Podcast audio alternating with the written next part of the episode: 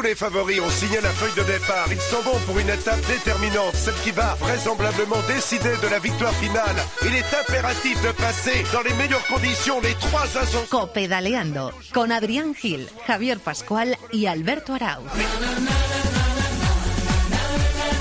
Hola, ¿qué tal? Bienvenidos una semana más a Copedaleando, donde siempre lo repetimos, abrimos los brazos para recibir a todos los amantes de este maravilloso mundo que es el ciclismo. Acaba de comenzar el Giro de Italia, la primera de las tres grandes vueltas por etapas, y lo ha hecho con la victoria de Tom Dumoulin, que el año pasado se despidió del Giro con la maglia rosa y que hoy ha comenzado de la misma manera con una exhibición ha volado sobre las calles de Jerusalén y el holandés es el primer líder del Giro de Italia. Lo ha hecho con dos segundos de ventaja sobre Rohan Dennis y ojo, le ha metido a las primeras de cambio 37 segundos nada más y nada menos que a Chris Froome. Y aquí estamos para comentar lo que va a ser esta gran carrera, los pormenores, las etapas y también tenemos un regalo muy especial para todos vosotros que os vamos a comentar en un segundo. Con eh, Antonio Bravo a los mandos de la técnica, tengo el placer de presentaros como siempre al equipo que hace posible Copedaleando. Yo empiezo por mi izquierda, Javier Pascual Pascu, ¿cómo estás? Hola Albert, muy buenas. Pues nada, aquí ya con ganas, ¿eh? Teníamos ganas de que empezara ya este Giro de Italia. Sí, sí, porque las clásicas nos gustan mucho, pero Adri, también somos muy de, de grandes vueltas. Muy de Giro, muy de Tour y muy de Vuelta a España. Pero mira, hoy es eh, día clave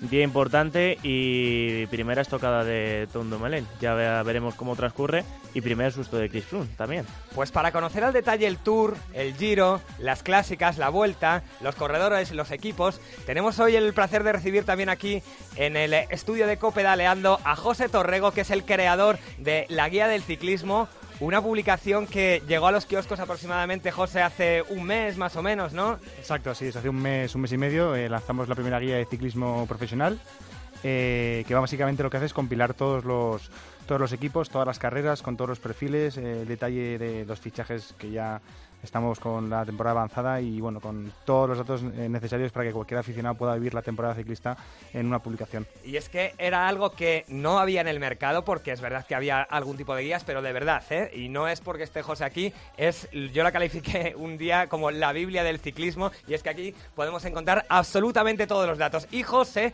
tiene la amabilidad de compartir con Copedaleando esta guía y vamos a hacer, José, a partir de hoy, siempre que haya programa de Copedaleando, vamos a sortear una guía de ciclismo, haciendo una pregunta. Y esta semana, que ha empezado el Giro de Italia, ¿qué le vamos a preguntar a nuestros oyentes? Exacto, así es. Pues eh, esta semana la pregunta va a ser la siguiente. Fácil, ¿eh? Fácil. Eh, fácil, yo creo que es fácil. ¿Qué ciclistas, qué dos ciclistas españoles han logrado victoria de etapa en Giro y Tour. En activo, claro. En activo, exacto, en que activo. Que estén todavía en activo. Pues al término de este programa colgaremos la pregunta en Twitter y tenéis hasta el próximo lunes más o menos hasta ahora, hacia las 6 de la tarde, para contestar. Y entre todos los que acertéis, sortearemos esta guía del ciclismo que ya os digo que está sensacional. Así que, presentado el equipo, presentada la guía y el concurso, arrancamos con la previa del Giro de Italia. Repitan conmigo: copedaleando, copedaleando. Las bicis en la cadena Cope. Contador, Valverde, Fron, Frun, como quieran. Purito, las bicis en la cadena Cope. Copedaleando.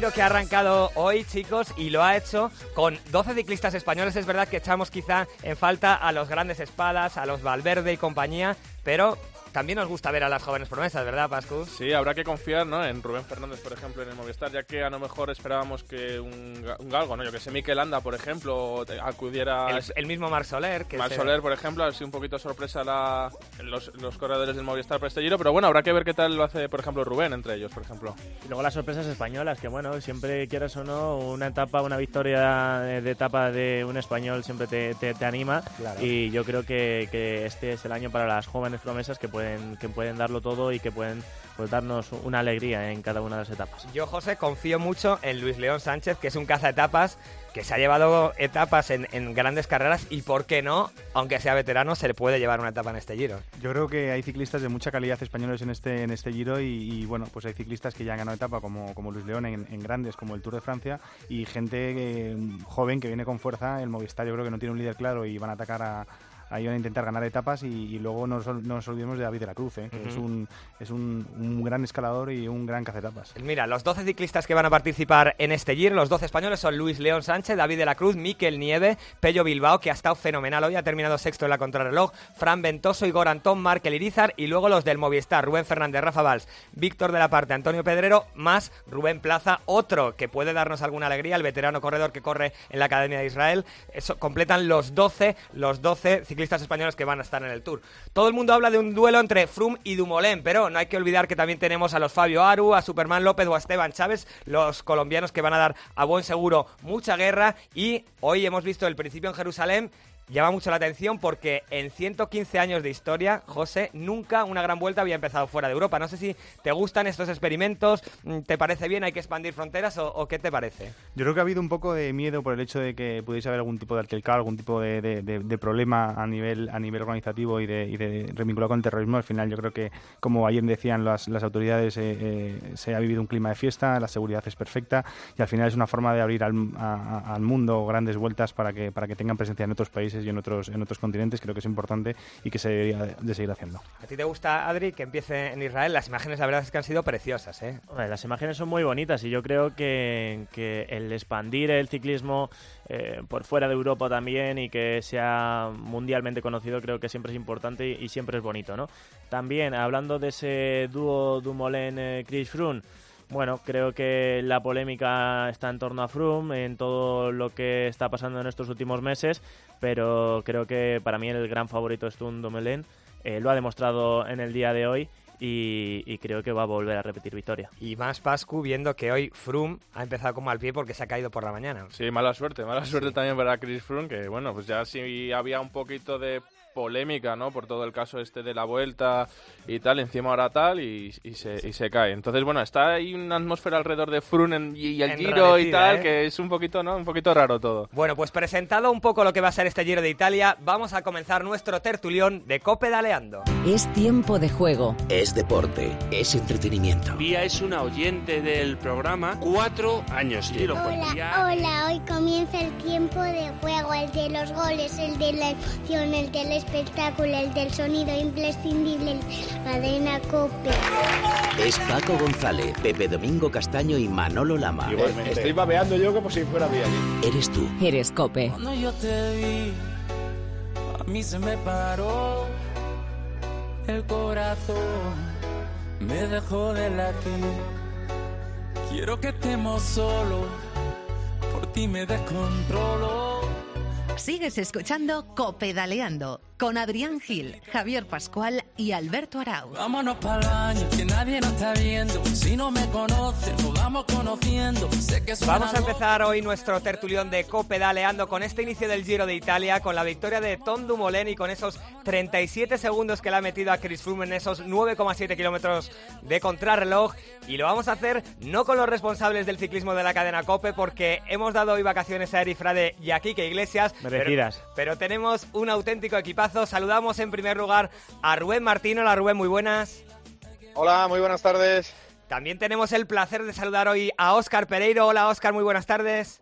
Hola, ¿qué tal? Buenas tardes. Y también nos escucha Josean Fernández Machín. Hola Josean. Hola, muy buenas tardes.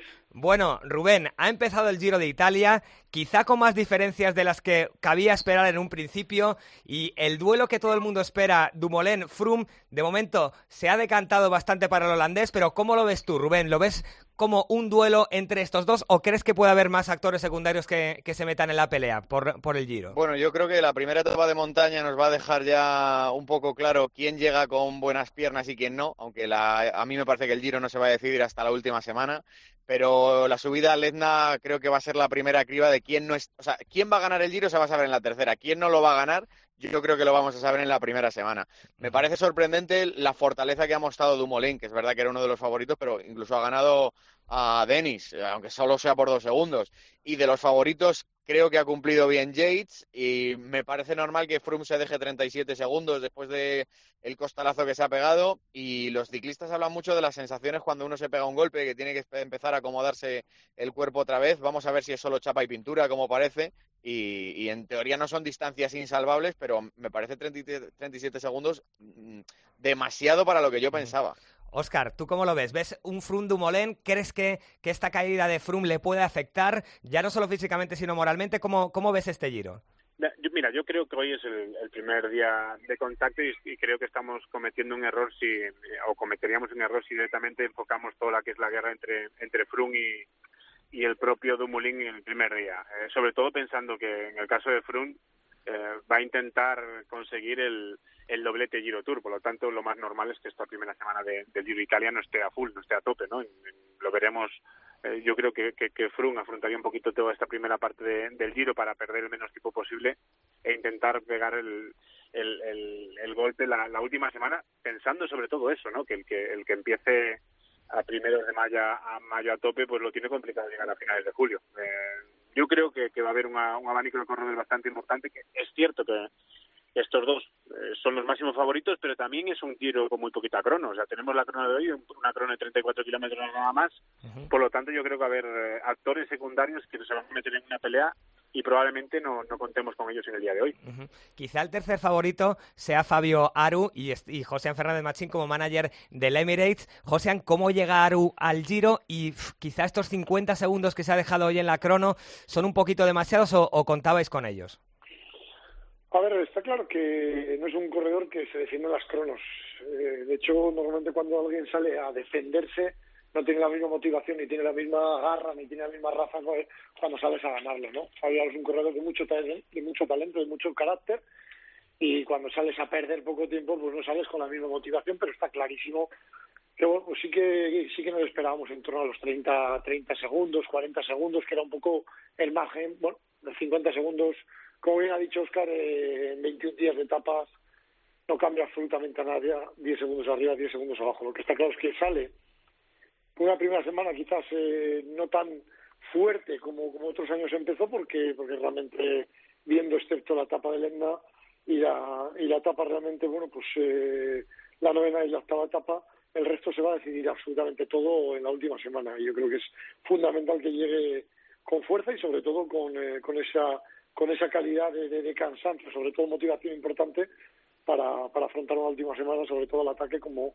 como así le gusta correr a él, al equipo, a mí y, todos los que los que componen el UAE Team Ayer en la, en la previa del Giro se desató un poco la polémica porque escuchamos a Mauro Begni, que es el, director del Giro de Italia, decir que pase lo que pase, si Froome gana el Giro de Italia, nadie le iba a quitar este, este trofeo. Luego la UCI emite un comunicado diciendo que ni el director del Giro ni, ni siquiera David Lapartian, el, el presidente de la UCI, es quien para, para hacer estas afirmaciones. Rubén, no sé cómo ves tú este caso, ya lo hemos hablado alguna vez, pero son muchos meses lo que, los que se tardan en, en, resolver un caso así. No sé cómo lo ves, toda la polémica que está rodeando a Chris Froome.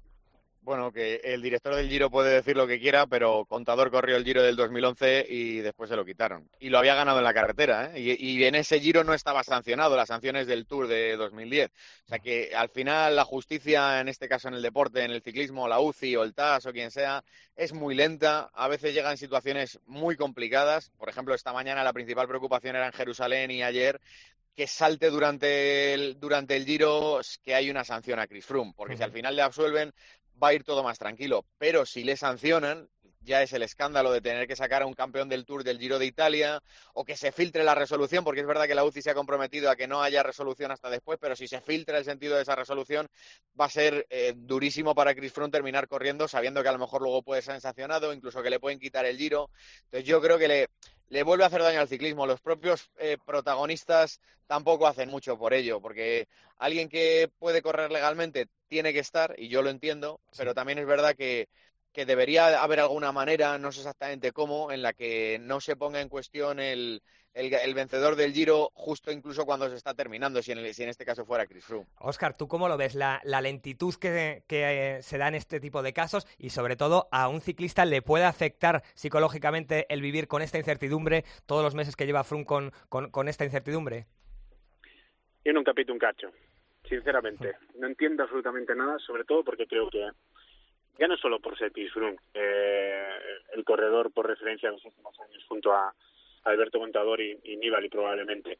Eh, yo creo que cualquier corredor eh, no puede estar con incertidumbre, incertidumbre que está ahora mismo el propio Chris Froome, su equipo, el equipo Sky, otros miles de corredores que han pasado situaciones similares y la UCI tiene que hacérselo ver ya de una vez. Eh, yo no tengo ningún tipo de duda que si la sanción sale dos días después del Giro de Italia y, y Froome eh, lo ha ganado, la, sanción le va, le va a ser impuesta desde el día que da positivo en la Vuelta a España. Por lo tanto, le quitarán la Vuelta y le quitarán el Giro de Italia.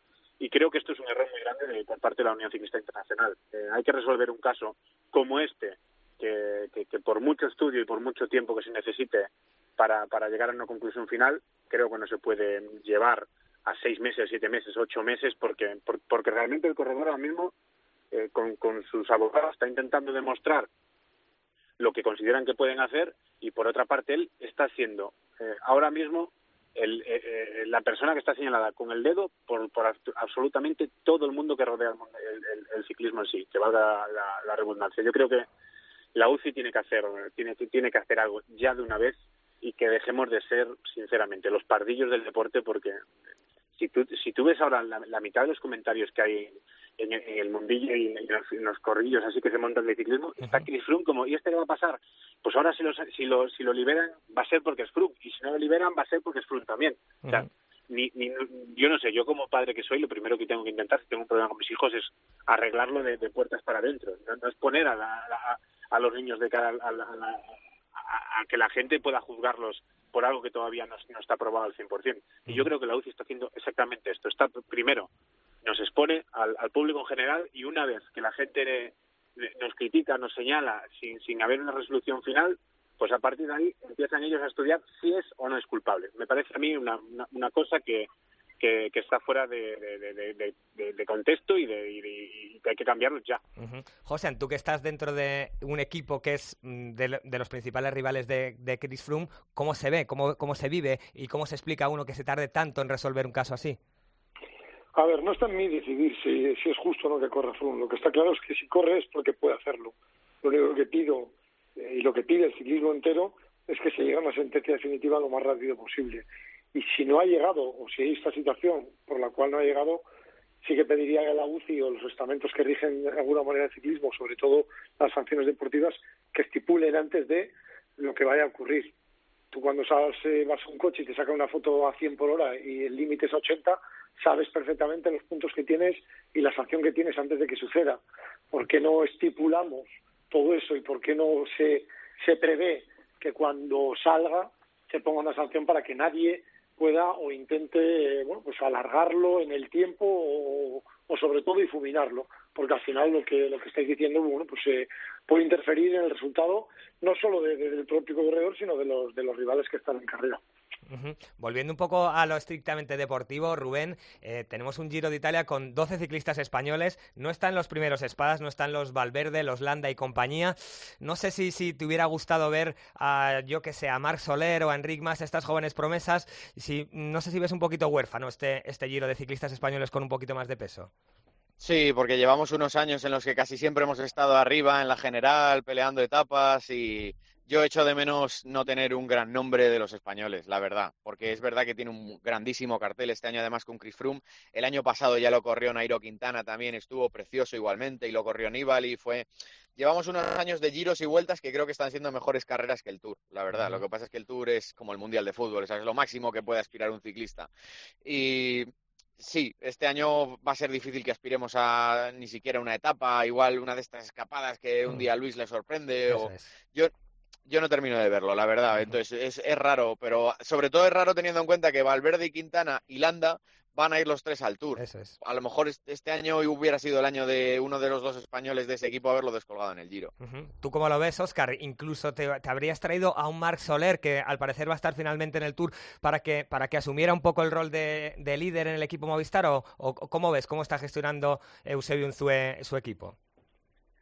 Bueno, lo, como lo está gestionando, yo creo que lo que está intentando es ir a por el Tour sí o sí al 100%. Eh, veremos si, si la manera de ir con los tres eh, gallos a, una carrera tan importante como Tour al final le sale le, sale bien. Entiendo que, que con Mar Soler exactamente lo mismo. Al principio no entraban los planes para ir al Tour y, últimamente pues parece ser que sí.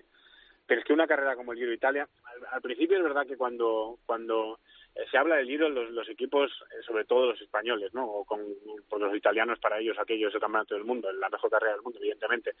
Pero los equipos españoles, pues como el corredor que debuta tiene que ir al Giro, tiene que debutar en el Giro, los jóvenes que se vayan curtiendo, que vayan probando. No sé, yo, yo sinceramente un equipo como Movistar sin un líder claro, sin pues es difícil hacerte ver, porque es un, un equipo que, que directamente está siempre luchando por las grandes vueltas. Pues, pues, vemos que, que podrá sacar Carapaz, eh, lo que pueden mejorar los chavales que, que, van debutando y que van empezando, Rubén Fernández también, eh, pues, pues, veremos qué saca de ahí, pero evidentemente un equipo como, como, como Movistar, con Landa, con Valverde y con el propio Nairo en, sus filas y con los jóvenes promesas que tiene, pues es raro verlo, la verdad, sin, sin un corredor que pueda ganar el Giro de Italia. ¿Y tú, José, han echas de menos eh, ciclistas españoles con más peso en este Giro? Está claro que siempre nos gusta ver a los españoles dominando las mejores carreras del mundo. El Giro de Italia lo es, eh, no solo por por la importancia de la carrera, sino porque es un aroma donde se respira ciclismo y donde, donde se, vive el ciclismo en, cualquiera de sus ángulos de, de, esta carrera, ¿no? Todo el mundo desea y, pretende que, un español esté luchando por la victoria absoluta, pero, pero en estos momentos, bueno, pues la decisión de Movistar en muchos casos hay que preguntárselo al propio Eusebio porque a veces no solo depende de la planificación deportiva, a veces eh, depende de la planificación empresarial o los intereses comerciales y ahí poco podemos opinar porque porque el conocimiento lo tiene simplemente el que decide, ¿no? Pero lo que está claro es que, que tiene corredores y hay corredores españoles como el propio Mikel Landa que, que tiene, bueno, pues un poco, digamos, cogido a la media esta carrera y que, que es un perfil perfecto para, para un corredor como Mikel Landa. Y también entiendo que si algún año se podía hacer las dos grandes, creo que sea este. Entre otras cosas porque este año se podía hacer Giro y Tour, porque hay una cosa muy clara, que hay una semana más y son 40 días, y 40 días eh, tiempo suficiente como para, si no corres en medio nada para cargar el calendario, puedes tener una adaptación si no has hecho un calendario, por lo menos si has hecho una planificación pensando en tu pico de forma el Giro Italia y el Tour de Francia para llegar eh, en plenitud a las dos carreras pero lo que está claro es que hay 40 días y una semana es mucho tiempo de recuperación de lo que ha habido otros años a lo que hay este. Eh, hoy hemos visto, Rubén, las imágenes de Jerusalén preciosas. Es la primera vez en 115 años, desde que se celebran las grandes vueltas, que, empieza una carrera fuera de Europa, fuera de nuestro continente. ¿Te gusta? ¿Te gusta que se expanda el ciclismo? Eh, ¿Te gustan este tipo de innovaciones? Me encantan, la verdad. Yo sé que a los más clásicos del ciclismo a veces les parece una aberración o que una vuelta a España empiece en el circuito de Asen. A mí me encanta porque es llevar el ciclismo a sitios donde no ha estado y eso es extraordinario. Igual que cuando apareció Cadel Evans y de repente la gente empezó en Australia a volverse loca con el ciclismo, igual que cuando apareció Lance Armstrong y en Estados Unidos se volvieron locos con las bicicletas, me parece que es seguir acercando el ciclismo a la gente y eso siempre es bueno. Y estábamos hablando antes del, del ese triple equipo potente que va a llevar el Movistar al Tour de Francia. Yo tengo la sospecha con eso que decía Machín de que eh, a, lo mejor en el Movistar tienen eh, la esperanza de que Chris Froome finalmente no pueda correr el Tour de Francia y este año poner todos los huevos en la cesta del Tour de Francia porque es verdad que llevando a Valverde, a Landa y a Nairo, si no está Chris Froome las opciones aumentan. Y también es verdad que lleva muchos años la estructura del, del Movistar, del antiguo Cas de Par, del antiguo Banesto Reynolds sin ganar un Tour de Francia. Entonces yo también entiendo que si ellos creen que sin Chris Froome son los grandes favoritos, apuesten todo a eso. Eh, Oscar, ¿y tú qué conoces a, a los gallos del Movistar? ¿Quién crees realmente que va a ir como líder a este Tour de Francia. Nairo, Landa, Alejandro parece que va un poco más en un segundo plano. ¿Cómo, cómo lo ves y cómo se va a gestionar?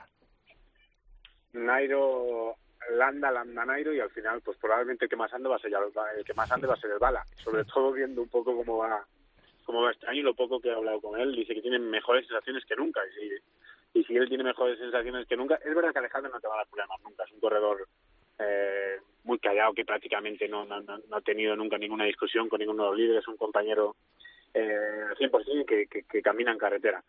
Yo, sin embargo, y esto es una, una opinión mío personal, eh, eh con Nairo sí que no he, no, he, comentado absolutamente nada, ¿no? pero con Alejandro sí con, y con Miquel también, y, y lo que tengo clarísimo es que eh, para que sobre todo Miquel y, y, Nairo trabajen el uno para el otro, tiene que estar muy, muy, muy, muy definido quién va mejor que el otro, ¿no? Porque eh, me consta que, que Landa tiene entre cejas el Tour eh, y, tiene, y quiere empezar a ganarlo desde ya. O sea, sabe que las, las ocasiones son contadas para, para intentar ganar la carrera francesa y, y me consta que quiere ir desde ya.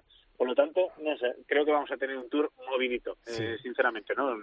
Eh, también es cierto que se llevan mucho mejor de lo que, de lo que podíamos ver a principio de año con esas informaciones que iban apareciendo en diferentes medios y demás, pero estamos hablando de un corredor que es aspirante, que es un gallo, que es muy gallo como es Mikel Landa y que, y que vemos que este principio de año están dando muy bien y que... Es y que, está- apunta- están dando mejor que Nairo, ¿eh, Oscar? Es que están dando mucho mejor y por otro lado estamos hablando de un Nairo que lo ha hecho siempre muy bien en el Tour, tres, tres veces en el podio y demás, pero que los años van pasando y las ocasiones también se van acabando.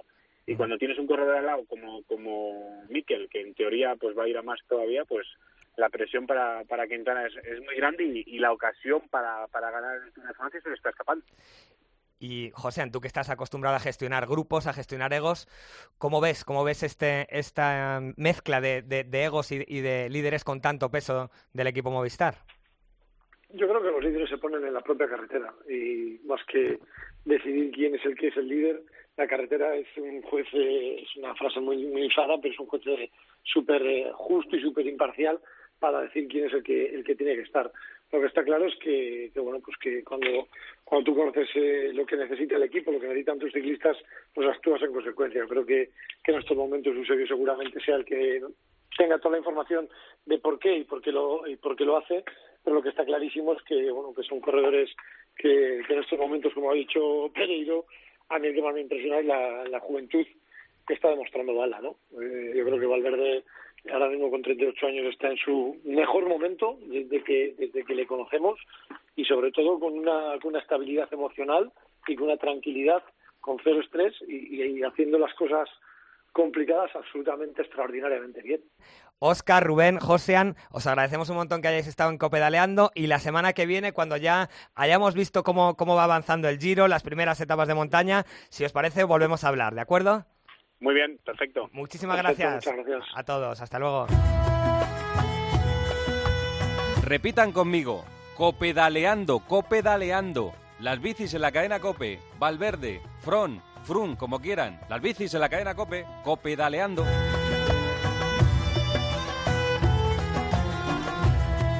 Venimos de Jerusalén y nos vamos a marchar directamente a Marruecos, donde hace escasamente unas horas ha terminado la Titan Desert 2018, también considerada, como me dice Adri, como la carrera más dura del año. Y Adri, el que lo sabes todo de la Titan Desert eres tú. ¿Cómo ha ido la cosa? Pues mira, eh, estamos ante la edición más completa y exigente de la historia. Ha contado con un recorrido total de 619 kilómetros repartidos en seis etapas y más de 7.500 metros de desnivel positivo. Sobre todo especialmente duras han sido esas dos primeras etapas, eh, pues sobre todo por ese desnivel. La primera etapa eh, con el mayor desnivel de la historia con 2.651 metros en algo más de 100 kilómetros y ha sido personalmente pues muy bonita de ver, sobre todo por esa combinación de paisajes. Primero comenzaba con las montañas y luego poquito a poco se iba adentrando en esas dunas, en ese desierto, con el, con, pues, con el calor extremo de, de, esas últimas etapas. Y en esta edición ha ganado de nuevo y por tercera vez consecutiva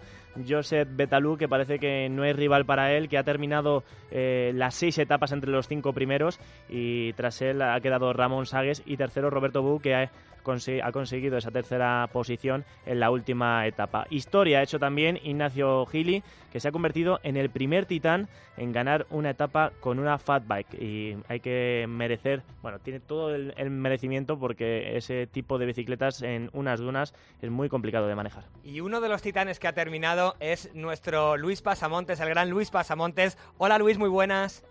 ¿Qué tal, chicos? ¿Cómo estáis? ¿Cómo estás tú? ¿Cómo te encuentras? Estoy cansado, ¿eh? estoy cansado, la verdad. Ha sido, como bien decíais, una carrera bastante dura y, y bueno, pues al final, como, como sabéis, no es una carrera que, que tampoco, eh, pues las condiciones de descanso después de cada etapa pues no son las, las que un ciclista de carretera pueda tener, no duermes en hoteles ni, ni cosas de estas, ¿no? Entonces, bueno, la verdad que, que todo suma y pero bueno al final contento contento porque el objetivo con el que venía ahí con el equipo pues ha sido claramente superado así que contento. Y cuéntanoslo porque habéis corrido por una muy buena causa, ¿verdad Luis?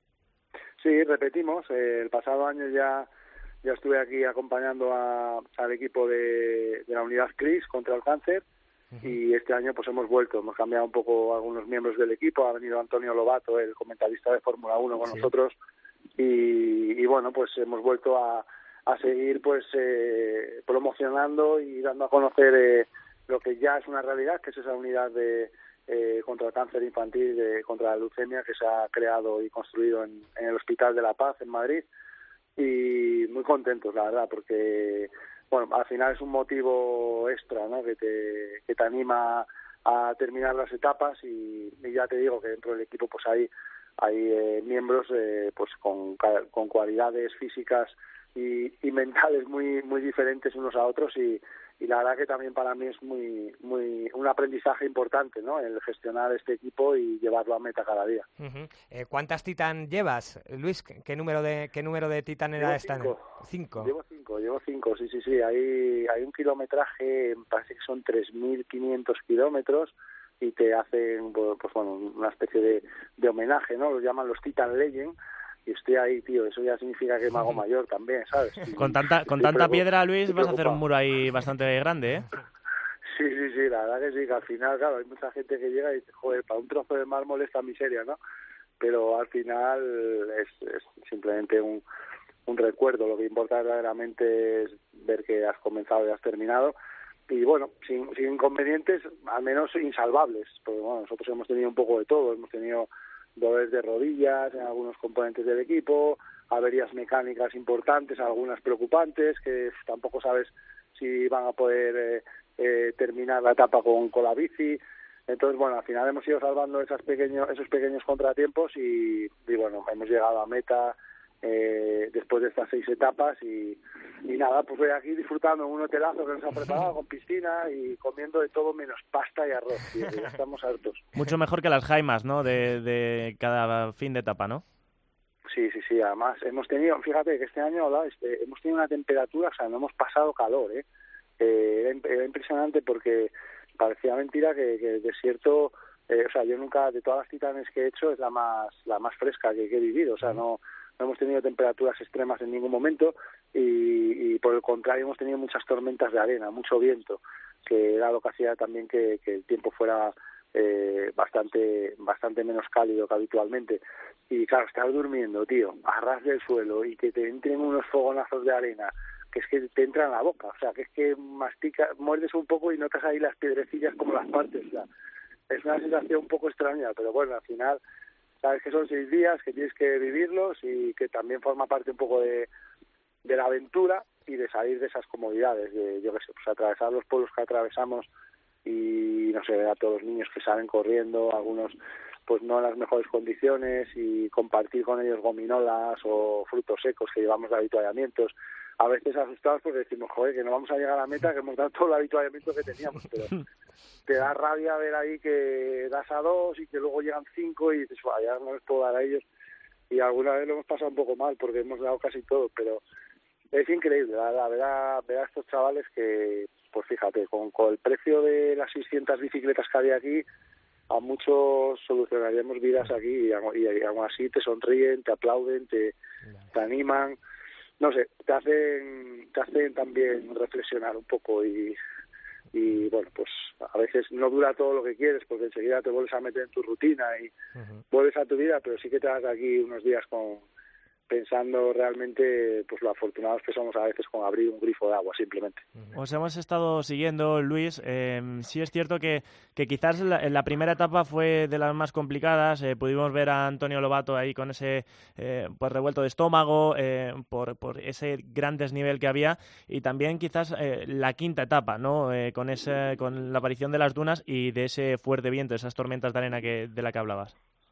Sí, sí, sí, mira, me fue la etapa de navegación también. Me salíamos desde la salida y teníamos que llegar a la meta, pues únicamente nos daban unos puntos de paso y bueno, pues nosotros éramos libres de, de buscar el trayecto adecuado. Entonces, claro, al final sobre un mapa muchas veces dices, ah, pues mira, por aquí se ve un atajo claro, ¿no? Se ve que vamos a cortar, pero lo que no sabes es cómo es el terreno. Entonces, a lo mejor hay una pista súper dura de, de tierra firme en la que pues haces más kilómetros, pero en la que puedes rodar más rápido y cuando te vas al atajo te das cuenta que, que es un terreno que se hunde, que tienes que ir empujando la bici, ¿no? Entonces, eh, pues tiene su, su aventura esto también. No tanta como el año pasado, que estuvimos por ahí perdidos un, un rato para hacerlo más emocionante. Este año llegamos a, buen puerto y, y sí que han sido etapas diferentes, ¿no? Lo que comentabais al principio, empezamos en, en zona montañosa, eh, durmiendo los dos primeros campamentos a 1.600 metros de altitud y coronamos pues eh, por encima de los 2.000 metros, lo que nos dio también una sensación rara, hay un poco de, de, bueno, pues lo que comentabas, ¿no? Un poco de ganas de vomitar, dolores de cabeza. Bueno, ha sido raro. Y luego ya vas bajando al desierto y, muy completa, unos paisajes espectaculares y, y, la verdad que disfrutando. Yo siempre les digo a los del equipo, estamos sufriendo y pasándolo un poco mal, pero hay que pero mirar a vuestro alrededor, ver cosas, ¿sabes? Que también se trata de esto, de este tipo de pruebas. Al igual que a nosotros, eh, mucha gente ha estado pendiente de, que terminarais esa Titan Desert. Quiero que escuches un mensaje que te han dejado Luis tras enterarse de que habéis acabado esa carrera. Hola Luis, soy Patricia de la Fundación Cris contra el Cáncer. Enhorabuena por, por haber conseguido este increíble reto. Eh, os queremos dar las gracias de corazón porque sabemos que no ha sido nada fácil. Os hemos estado siguiendo etapa a etapa y sabemos que, que algunas han sido muy complicadas porque habéis tenido que, que, hacer mucho sacrificio, ha habido mucho viento, mucha tormenta de arena y la verdad es que no ha sido nada fácil para vosotros. La verdad es que bueno es muy emocionante porque sé que, que este que este reto tenía un objetivo y era llegar a la meta y yo sé que esa meta aparte de, del ladrillo que, seguramente ya os han dado, para vosotros tenía un significado muy especial. Y ese significado es acabar algún día con, con el cáncer infantil. Y por ello, Luis, eh, os quiero y os queremos dar las gracias de corazón a ti y a cada uno de los titanes, porque sois titanes con mayúsculas, por vuestro compromiso, por vuestro cariño, por, por todo el sacrificio, por todo el esfuerzo, por toda la ilusión, las ganas, por todas estas etapas, por, por todos estos días, porque la verdad que para nosotros el, el teneros a nuestro lado es, es increíble y es muy, muy, muy importante para nosotros y para todas las familias y todos los niños que ahora mismo sabéis que están luchando. Por ello, en nombre de la Fundación CRIS y en nombre de muchos papis y de muchos niños. Gracias de corazón, infinitas gracias siempre Luis y todo el equipo de los Titanes. Un beso gigante y mañana os veo en el aeropuerto. Recibimiento por todo lo alto vais a tener en el aeropuerto, Luis. Qué bonito, ¿eh? qué sorpresa, qué sorpresa. Pues fíjate, poco más, ¿no? Poco más que, que añadir al motivo, ¿no? De, estar aquí. Yo al final, bueno, soy un poco el, el guía, el que les acompaño, también les, les proporciono la persona que les entrena, y les ayudamos a llegar a la meta. Yo aquí físicamente y en el trabajo previo eh, los preparadores que, que pongo a su servicio. Y al final, pues como te digo, eh, tenemos momentos complicados aquí, ¿no? Y de vez en cuando, pues es bueno recordarles o les saco a relucir, pues por qué estamos, ¿no? Que no se olviden de por lo que están aquí, porque están sufriendo, porque pues algunos en muchos momentos, incluso yo, ¿no? Te preguntas, ¿qué hago aquí en el medio del desierto empujando una bici por unas dunas que casi les cuesta andar a los camellos? Pues al final estos mensajes te, te, te van a entender un poco por lo que estás, ¿no? Y Dani, Dani Guerrero, que es un poco el, el causante de todo esto, eh, pues eh, al final también te lo recuerda, ¿no? Y estar cerca de él, pues te hace entender que, que, bueno, dar visibilidad a estas cosas hace que a veces nos concienciemos y sobre todo que, que, bueno, lo vemos a veces un poco como lejano, ¿no? Como que estas cosas pasan a otras personas cuando no nos toca, pero es que eh, pasa cualquiera. Y bueno, yo estoy convencido y, y, muy seguro de que la investigación es el único remedio ahora mismo que, que puede combatir esta enfermedad y además tratándose de niños pues es un poco injusto, ¿no? Que es injusto en todas las personas, adultas también, pero en niños es un poco un poco injusto al máximo, elevado a la máxima potencia y, y bueno, pues la verdad que estos mensajes te hacen que, que olvides un poco el sufrimiento, las heridas del culo que tenemos y el dolor de piernas y, y bueno, pues seguro que ya están pensando en la próxima, ¿no? Les tengo que sujetar un poco porque se emocionan y ya están pensando en el próximo reto y bueno, hay que ir poco a poco. Pues queremos terminar, Luis, recordando que a nuestros oyentes que pueden poner su granito de arena a través de la página criscancer.org y ahí pueden hacer unas donaciones a esta organización que se encarga, como dices, Luis, de fomentar y de financiar proyectos en investigación para el tratamiento y cura del cáncer. Luis, enhorabuena por haber terminado la Titan, pero sobre todo enhorabuena por lo bonito de, la causa por la que habéis estado pedaleando allí. Te agradecemos un montón que hayas estado compartiendo la experiencia con nosotros aquí en Copedaleando y ya la semana que viene volvemos al, al mundo, a, nuestro mundo del Giro de Italia y de las carreras y te volveremos a molestar para charlar un ratillo. Oye, yo a vuestra disposición y enhorabuena a vosotros también por hacer este tipo de, entrevistas que, al igual que nos decía en el mensaje nosotros somos importantes para, para la fundación, vosotros con este tipo de, de entrevistas y dándola a conocer en los medios, también sois fundamentales. Así que enhorabuena a vosotros también, chicos. Muchas gracias, Luis. Un abrazo fuerte. Un abrazo fuerte. Chao. Hola, soy Checho Rubiera. Te invito a que sigas el ciclismo en la cadena COPE con Copedaleando.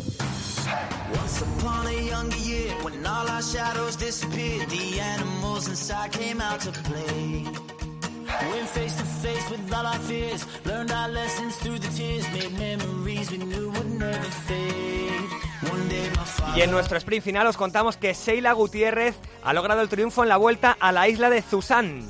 La campeona española había alcanzado el primer puesto de la general en la segunda etapa y ha logrado mantenerlo en la tercera y última. Gutiérrez, además, ha sido la vencedora de la clasificación por puntos. Toledo Adri rendirá homenaje al Gran Bamontes. La capital manchega va a homenajear este domingo 6 de mayo a Federico Martín Bamontes, ganador del Tour de Francia en 1959, con una escultura casi a tamaño real de 1,90 que se colocará en el miradero de la ciudad. Beatriz Gómez gana la cuarta vuelta a Burgos de Féminas. Exhibición del Sopela Women's Team que logra la tercera etapa con final en Poza de la Sal con Adriana Trías y la general final con Beatriz Gómez arrebatando el maillot morado que defendía hasta entonces Enrieta Colborne. El Open de España de descenso llega a su Ecuador con el Gran Premio El Raso. La localidad abulense del Raso acoge este fin de semana la tercera prueba del Open de España de descenso con un recorrido de 1.360 metros y un desnivel negativo de 234 metros. Y hasta aquí llega el copedaleando de hoy, un copedaleando muy especial porque ha arrancado la primera de las grandes vueltas, el Giro de Italia, y aquí estaremos cada semana para repasar lo que debe ser la carrera italiana, que ha empezado muy emocionante, pero que seguro que nos reserva muchísimas sorpresas en el horizonte. Muchísimas gracias como siempre por estar allí y hasta la semana que viene. Copedaleando con Adrián Gil, Javier Pascual y Alberto Arauz.